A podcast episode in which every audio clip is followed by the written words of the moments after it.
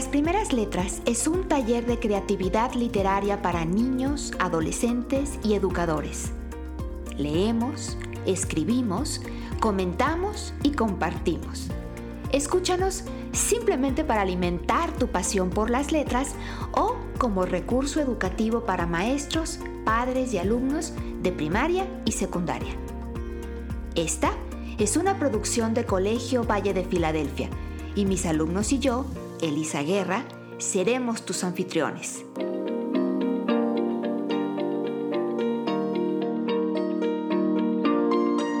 ¿Ya estás listo? Comenzamos.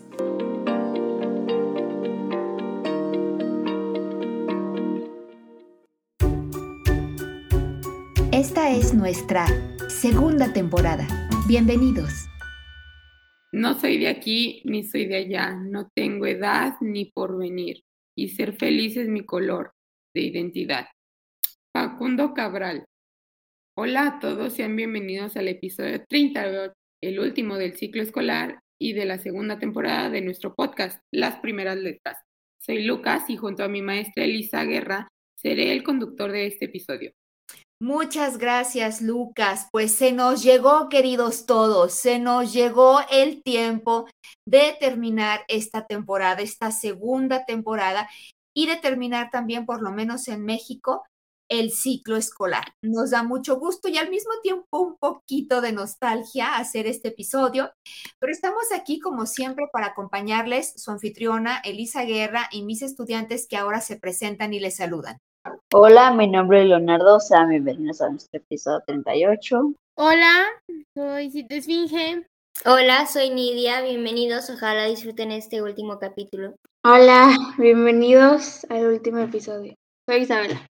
Hola, soy Kerulium, bienvenidos al último episodio, espero que lo disfruten. Bueno, quisiera comenzar este programa preguntándole a mis compañeros si alguna vez habían escuchado las palabras que leí para abrir este episodio. Y quisiera preguntarles si consideran que lo que leí hace unos momentos fue un poema o una canción. Nidia ya está luego, luego levantando la mano. Y después Kairulium. Eh, sí lo había escuchado porque, bueno, a mi mamá y a mi abuelo le gusta mucho Facundo Cabral, entonces lo han puesto varias veces durante comidas familiares. Y eh, pues yo considero que un poema es una canción con música. Kairulium y luego Leo. Yo considero que debe ser una canción, pues si bien no la he escuchado, eh, tienen cierto como ritmo que al agregarle música, pues rima mejor, yo creo, o suena mejor. Yo digo que sí es una canción, o sea, sí la he escuchado. En mi escuela la pusieron un día y pues escuché y dije como que suena así como muy relajante, o sea, claro, que nos estaban poniendo a relajarnos y pues la escuché. Ok, bueno, pues Nidia dice que es las dos cosas, que es canción y que es poema. Kairulium y Leonardo dicen que es canción. Bueno, esta es efectivamente una canción, pero coincido con Nidia. Eh, en realidad las canciones son poemas cantados hay poemas que nada más se, leen, pero que prácticamente a cualquier poema les podríamos poner música y prácticamente a cualquier melodía le podríamos poner letras, le podríamos poner un poema que lo, que lo acompañes. Es otra de estas instancias en las que se unen eh, dos, dos artes diferentes pero complementarias, ¿no? Eh, igualmente con la música hemos visto el baile, por ejemplo, hay, hay ballets que tienen música y que se bailan, eh, por supuesto. También hemos, ¿se acuerdan que, que, hemos también hecho comparaciones con las, con las artes plásticas y la literatura? Bueno, hay muchas maneras, por supuesto, de expresarnos y cuando podemos hacerlo en diferentes, con, a través de diferentes artes, de diferentes corrientes artísticas, pues qué mejor. Ahora, no, no pusimos el pedacito de la canción porque estaríamos infringiendo derechos de autor.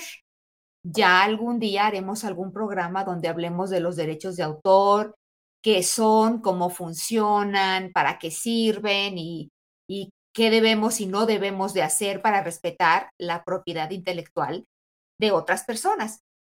Eh, pero bueno, eh, alguien que la haya escuchado se animaría a cantar ese pedacito. Nidia, que tú la has escuchado, dices que no. ¿Nadie se anima? ¿A que de plano no se animan? No soy de aquí, ni soy de allá. No tengo edad ni por venir. Y ser feliz es mi color de identidad. Bueno, obviamente Facundo Cabral la canta mucho mejor. Yo entre que la recité y la canté, pero era solamente para recordarles un poquito a quienes la han escuchado la, cómo, cómo va la melodía de esta, que es efectivamente una canción o un poema cantado. Yo tengo em, mucho, mucha curiosidad. Estamos hablando hoy, como ya nos dimos cuenta, de Facundo Cabral y de la canción filosófica. Hablaremos un poco más de lo que es una canción filosófica. Pero me llama mucho la atención, Lucas, tú fuiste quien escogió este tema para el día de hoy. Me gustaría saber por qué escogiste este tema. Ah, bueno, realmente, este, yo estaba sufriendo, este, porque no me ponía de acuerdo con Jorge y no sabía qué, le, qué, tema elegir para, para, el programa. Y Nidia me sugirió, me, me sugirió que lo hiciera de, de, canciones filosóficas y pues realmente no pensé que fuera una mala idea, entonces lo hice. Pues fue, yo creo que una excelente idea, tanto Lucas como Nidia.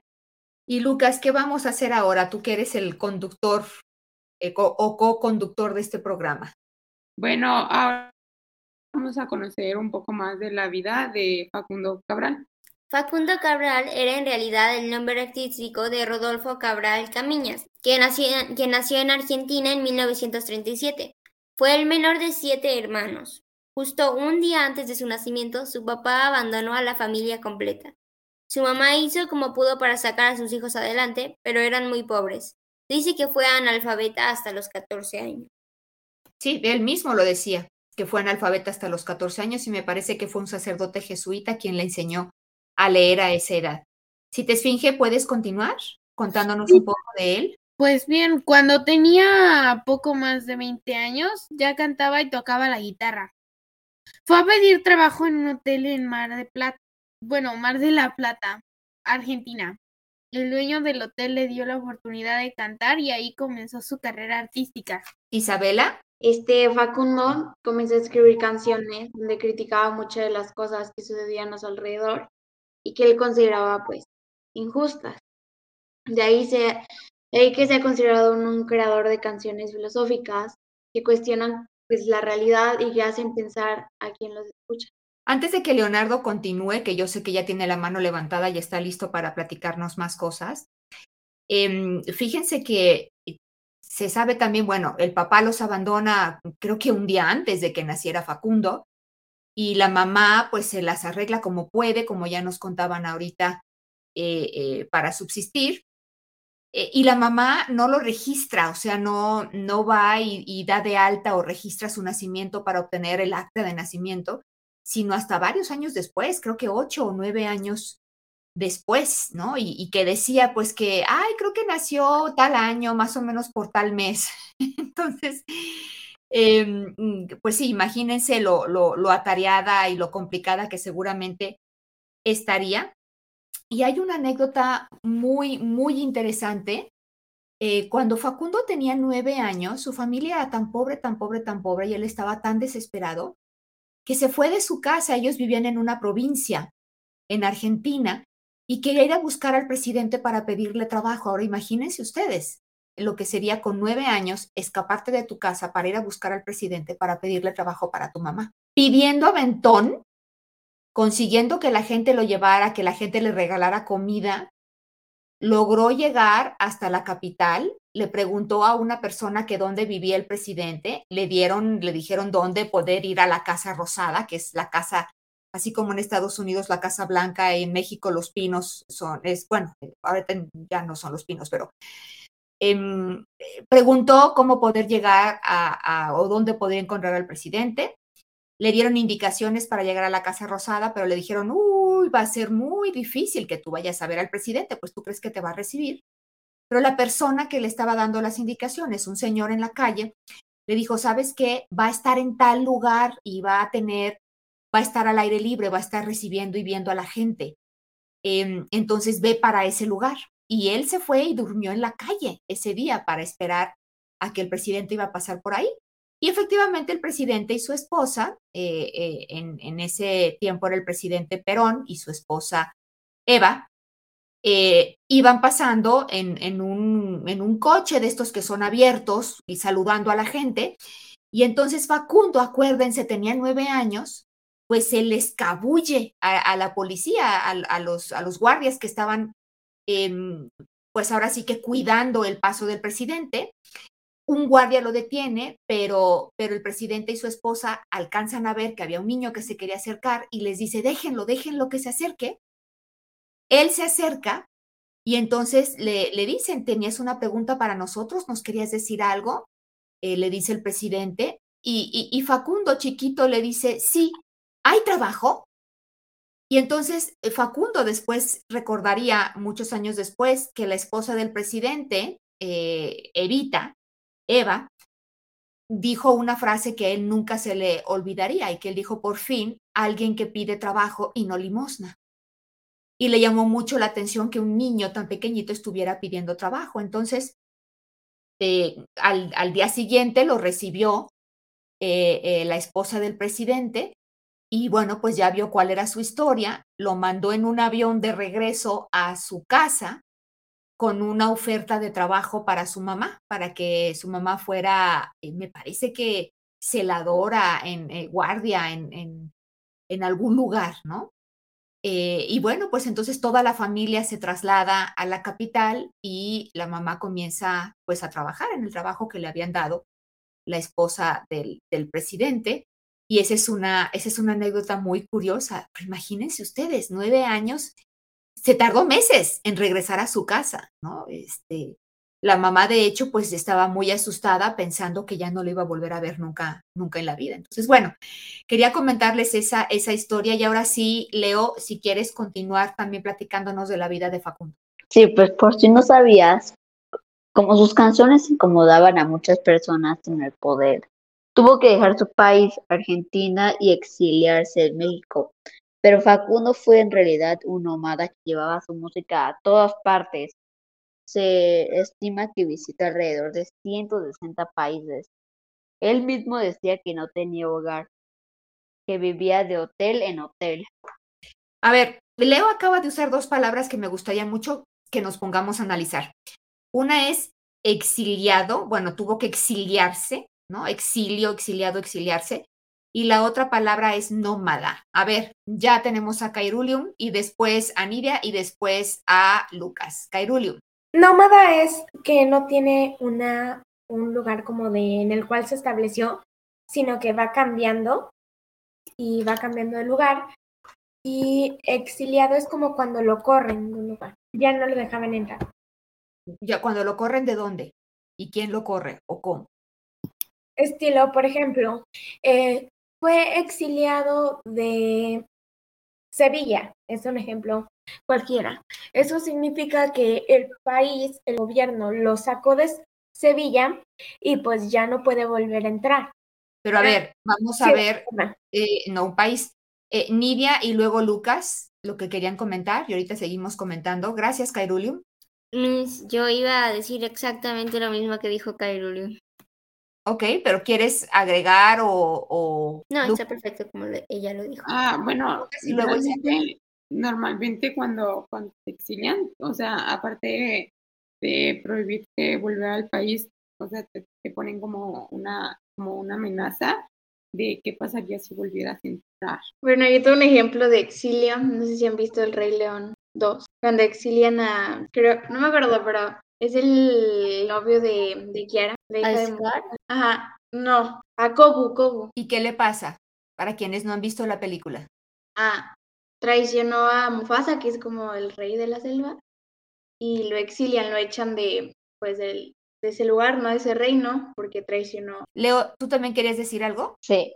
Nómada es que va de un lugar a otro y no se establece en un sitio de forma permanente. Y, y, sí, efectivamente, eso es nómada y exiliarse también tiene que ver, ex significa eh, fuera, salir. O eh, estar obligado, ¿no? Pues sí, a, a, veces uno puede exiliarse a sí mismo, ¿no? Ah.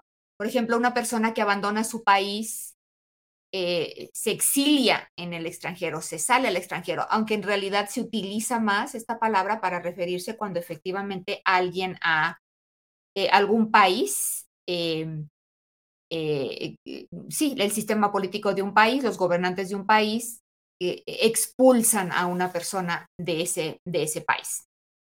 Ok, bueno, pues qué bueno que estamos aprovechando el tiempo también para conocer estas palabritas. Ahora sí, yo creo que, bueno, pues hay todavía más cosas, ¿no? Eh, eh, Lucas, ¿qué sigue? ¿Qué vamos a hacer ahora? Ahora vamos, bueno, voy a comentar otro, otro dato de, la vida de, de, Facundo. Yo no sé si ustedes sabían que la UNESCO lo nombró mensajero de la paz mundial en 1996 y que años más tarde fue nominado al Premio Nobel de la Paz. Wow, sí, nominado, o sea que no lo ganó, pero nominado. ¿Cairulium? Eh, y además de sus canciones, también realizó muchos escritos, entre ellos un libro corto que, que se titula No estás deprimido, estás distraído. Sí, es un librito muy corto, chicos, y, creo que convendría mucho leerlo si les interesa el tema. Creo que tendrá como 25 paginitas, alguna cosa así, entonces es realmente un texto muy corto. Isabela. Siento que es una ironía del destino que una persona pues tan pacífica, el mensajero mundial de la paz, muriera por equivocación en un enfrentamiento violento. Lo mataron las balas, sí. Sí, qué horror. Cuéntanos. Bueno, lo mataron las balas que iban dirigidas a un empresario y narcotraficante, Henry Fariñas. Bueno, esto sucedió en Guatemala a donde Facundo había viajado para presentar un concierto. Bueno, lo mataron cuando iba camino al aeropuerto en el coche de Fariñas, quien resultó herido, pero no murió. O sea, el narcotraficante no murió, pero él sí. Entonces. Sí, una emboscada. Ajá, una emboscada. Bueno, al, al momento de morir, Facundo Cabral tenía 74 años y estaba ciego desde los 60 a causa de una enfermedad. Tiempo después, sus ejecutores fueron condenados a 50 años de prisión. Sin embargo, nada podía traer de regreso pues, a Facundo. La verdad, sí fue una pérdida irreparable pues, para el mundo y más porque fue injusta y por equivocación. Sí, una, pérdida de una vida siempre es, siempre es dolorosa, eh, pero aquí en este caso, siendo Facundo quien era, pues imagínense, eh, eh, lo que, lo que ocasionó en todo el mundo, ¿no? Eh, eh, ¿Tú tenías la mano levantada, Kairulium? ¿Querías decir algo? Eh, sí, el otro día había estado investigando y que más o menos lanzaron en total 25 balas, pero entre todas ellas, tres de ellas le dieron a Facundo. Sí, y, bueno, no sé si habrá llegado todavía con vida al hospital o no, o, habrá muerto en el acto, pero bueno, el caso es que fue víctima de la violencia. Esa es la gran paradoja, la gran ironía de la vida que nos decía Isabela. Imagínense una persona que hablaba de la paz, que, cantaba por la paz, que era mensajero de la paz, muere en, en, un hecho, en un hecho violento. Pero bueno, a ver, ahora tú querías decir algo, Leo. Sin embargo, el legado de Facundo es inmenso. Su música es poesía, sus enseñanzas, una de sus frases da, que me gusta mucho dice así, de la cuna a la tumba es una escuela, por eso lo que llamas problemas son lecciones. Ok, que podemos aprender de todas las cosas, todos los problemas, en realidad hay un aprendizaje. Maravillosa frase. Y me parece también que, queda muy bien eh, para comentar que, pues sí, como ya hemos dicho, estamos cerrando nuestra segunda temporada del podcast. Ahora, eh, cerrar una temporada, bueno, me gusta eh, cuando tenemos estos cierres, estos, estos cambios, pues hacer una pequeña reflexión sobre, sobre el tiempo que pasamos juntos en esta segunda temporada. Em, nuestra primera temporada duró un año e hicimos 20 episodios. Esta segunda temporada se nos fue a dos años y logramos hacer en total entre las dos temporadas 18 episodios. ¿Por qué nos tardamos tanto? Bueno, por dos cosas. Una, evidentemente, por la pandemia, por todas las disrupciones que nos, que nos causó. Pero otra también fue que el año pasado, ustedes recordarán que yo tomé un año sabático para, para hacer una, una maestría en Harvard y que por esa razón no pude hacer tantos episodios como yo hubiera querido. ¿Alguien sabe qué significa un año sabático? ¿Qué es un año sabático? A ver, Nidia. Es como un año que te tomas de descanso. Bueno, eso creo. Bueno, eso yo pensaba antes de que dijeras que lo, lo usaste para una maestría en Harvard. Sí, pero efectivamente es un año que te tomas donde en mi caso de, bueno, la gente deja de trabajar, a veces puede ser para descansar, pero muy frecuentemente es para estudiar, para hacer algún otro proyecto, para escribir un libro, ¿no? Dejas las actividades regulares, dejas el trabajo normal y dedicas el tiempo a ese otro proyecto que, que, que quieres, que quieres hacer. Y bueno, yo, pues muy ilusa, pensé que iba a tener más tiempo y que íbamos a poder hacer más episodios. Mi idea era hacer 10 episodios el año pasado y hacer 10 episodios este año y por eso hacer los 20 episodios en, en, dos años. El año pasado nada más pudimos hacer 5 episodios. La mitad de los que había pensado por precisamente por, por la carga tan fuerte de trabajo que fue la maestría. Y este año hicimos 13 episodios, o sea, bastantes episodios de todos modos. Y eh, el, año que entra yo quisiera que hiciéramos 12 episodios y luego ya nos quedemos con un ritmo un poco más relajado de, de un episodio al mes para que hagamos 10 episodios en total en cada temporada. Pero bueno, vamos a empezar nuestra tercera temporada cuando inicie el ciclo escolar en septiembre y ya platicaremos eh, quiénes continúan con nosotros, qué programas y qué temáticas les gustaría que cubriéramos, pero bueno, eso ya lo platicaremos un poquito más adelante. Ahora lo que viene son las vacaciones. Y una cosa que me encantó, chicos, eh, eh, bueno, dos cosas o dos cambios muy importantes que hubo en el podcast en estos últimos dos años. Uno fue que empezamos a hacerlo en, en línea por, por causa de la pandemia, pero finalmente decidimos continuar así en línea y eso nos permitió que eh, Jorge y que Leonardo, que no, que no viven en nuestra misma ciudad, pudieran ser parte del podcast, ¿no? Jorge que vive en otro país, que está en Chile, y Leonardo que vive en Guadalajara, pudiera estar con nosotros en el podcast. Y la segunda cosa que hicimos diferente este año y que también me encantaría que siguiéramos haciendo el año que entra, es que tuvimos algunos episodios en vivo y en video, ¿recuerdan? Tuvimos invitados especiales, eh, tuvimos al, al, papá de Cita Esfinge, que es escritor, eh, tuvimos también a, una escritora de cuentos infantiles, ustedes la recordarán. También tuvimos al profesor Fernando Reimers otra vez y, y, bueno, pues yo también estuve en ese episodio como invitada, cosa que se sintió, se sintió muy bonito que ustedes fueron, sí, Ana Luisa Anza, efectivamente, Cairulium, gracias por, por mencionar el nombre, fue la escritora de cuentos infantiles. Y luego hablamos en, en, otro episodio del, del, libro, del lanzamiento del libro Las voces de los árboles de cuentos infantiles.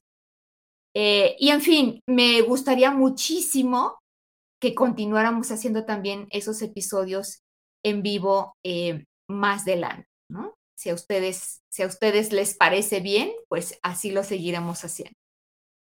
Entonces, eh, bueno, pues yo creo que ahora que nos estamos poniendo nostálgicos, es buen momento para que leamos algunos de los textos que nuestros estudiantes escribieron para cerrar esta etapa. Y especialmente quiero mencionar aquí que estamos nostálgicos, eh, pero al mismo tiempo agradecidos eh, de haber tenido con nosotros a una de nuestras integrantes, a una estudiante que va a graduarse de secundaria este año y que saldrá del podcast.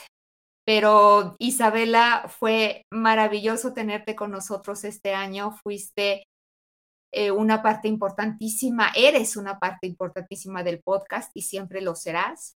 Hiciste aportaciones maravillosas eh, tienes grandes ideas, eres una excelente escritora y caray, cómo nos gustó tenerte. Pero bueno, tus compañeros también quieren compartirte algunos mensajes. Eh, Kairulium, ¿quieres empezar tú? Kairulium te hizo un acróstico.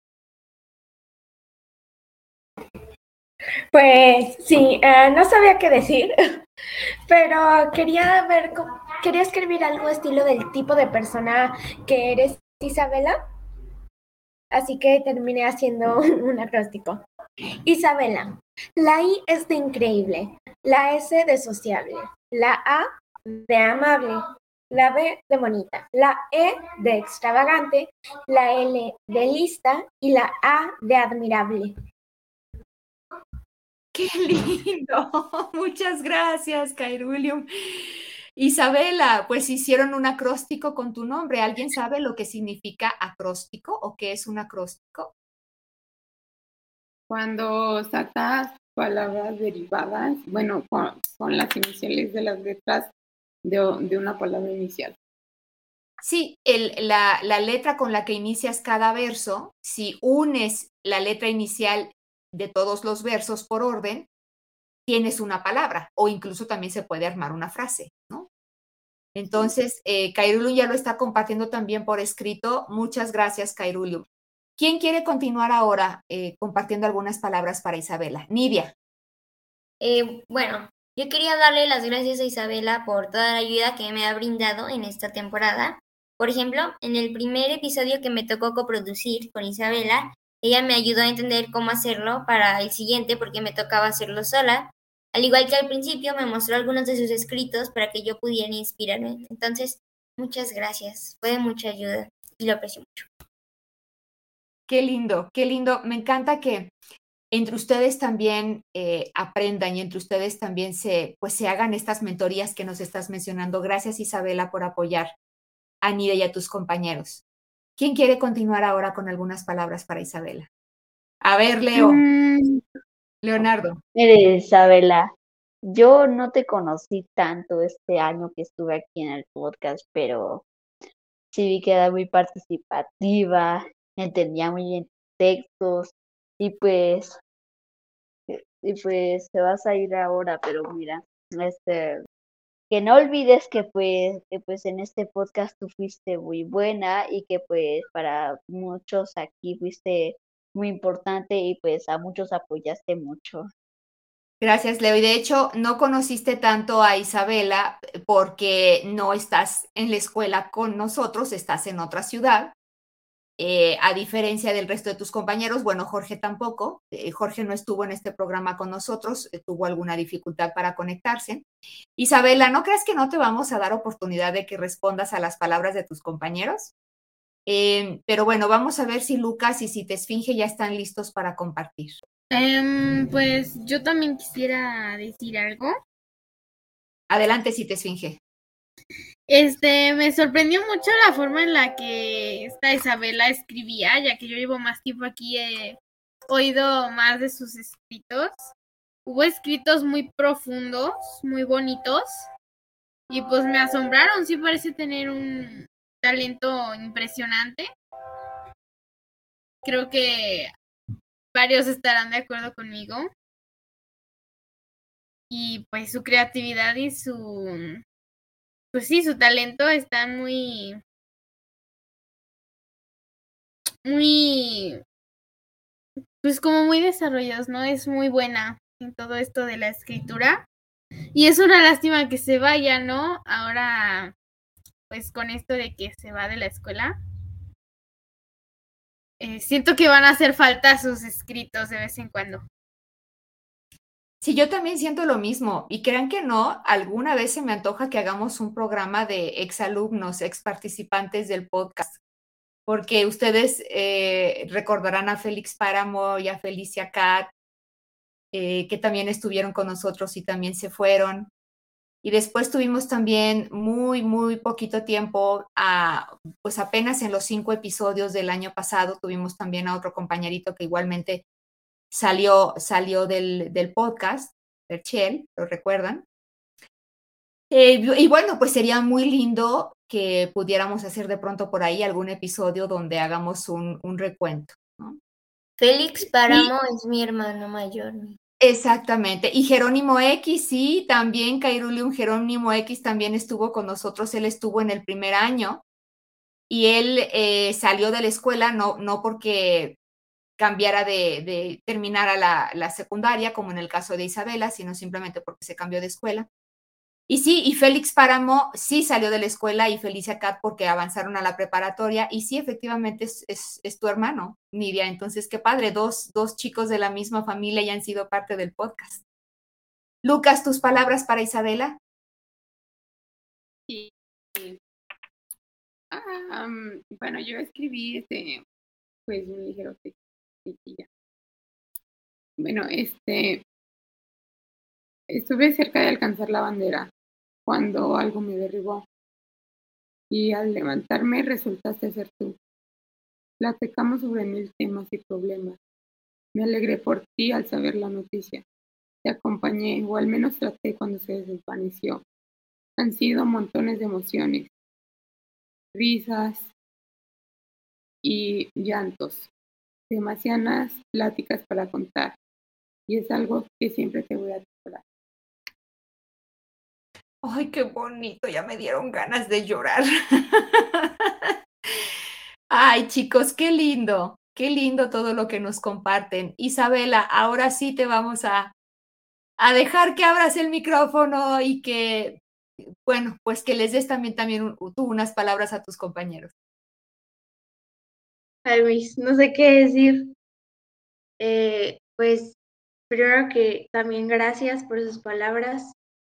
Creo que me llenaron el corazón y también pues lloré un poquito porque es como un conjunto de sentimientos de pues también despedirme no solo del podcast, sino también de mis compañeros, de la escuela. Y, y pues son cerrar ciclos que no es fácil y que está como llena de nostalgia, pero también pues te quiero dar gracias a ti, mis, a mis compañeros, porque eh, pues fue una experiencia para mí muy padre y, y que aprecio y que voy a extrañar a, a, cada uno de ustedes. Y espero algún día conocer a Jorge o a Leo, conocerlos un poquito más. Y también gracias al colegio pues por todo lo que me ofreció que me ayudó a crecer como persona y ser lo que soy hoy. Y pues los quiero mucho y ya porque voy a llorar. Yo quiero contarles a quienes nos escuchan que Isabela no sabía que teníamos preparada esta sorpresita para ella al final del programa. Entonces eh, vino aquí sin sospechar nada y, y pues eh, la, sorprendimos con, con estas palabritas. Eh, Isabela, ¿por qué no nos cuentas cuáles son tus planes? Eh, ¿Te vas a la preparatoria? ¿Qué sigue para ti en la vida? Pues efectivamente mis fue a la prepa y espero seguir escribiendo. También el... escribiendo, no lo dejes, por favor. Y también, bueno, elegí una carrera técnica que es urgencias médicas y pues a seguir estudiando y echándole ganas. Y pues creo que esos son mis planes por ahora, mí. Ok, no dejes de contarnos cómo te va. Sí. De vez en cuando acuérdate de nosotros y visítanos. Y bueno, nos dará mucho gusto que nos sigas platicando de tus éxitos y por favor, por favor, por favor, que no dejes de escribir. Y bueno, chicos, pues, eh, que ¿cómo andamos de tiempo, Lucas? Ya estamos casi por terminar el programa y quiero decirles a mis compañeros que ha sido un privilegio para mí ser el coproductor y conductor del último episodio de la temporada 2 de las primeras letras. Y pues lamento decir que es tiempo de concluir el programa. Eh, nos toca concluir el programa concluir el ciclo, concluir la temporada, pero no va a concluir nuestro compromiso de seguir haciendo este podcast. Aquí nos encontraremos el próximo septiembre en nuestra tercera temporada del podcast. Esperemos que todavía con más sorpresas y con más cosas que compartirles. Gracias por habernos acompañado durante toda esta temporada que duró dos años y por favor síganos acompañando en nuestras siguientes temporadas. Con mucho gusto y con un poquito de nostalgia nos despedimos de ustedes. Soy su anfitriona Elisa Guerra. Muchísimas, muchísimas gracias por su compañía. Nos vemos. Adiós. Adiós. Ay, Adiós. ay, ay, yo los quiero mucho.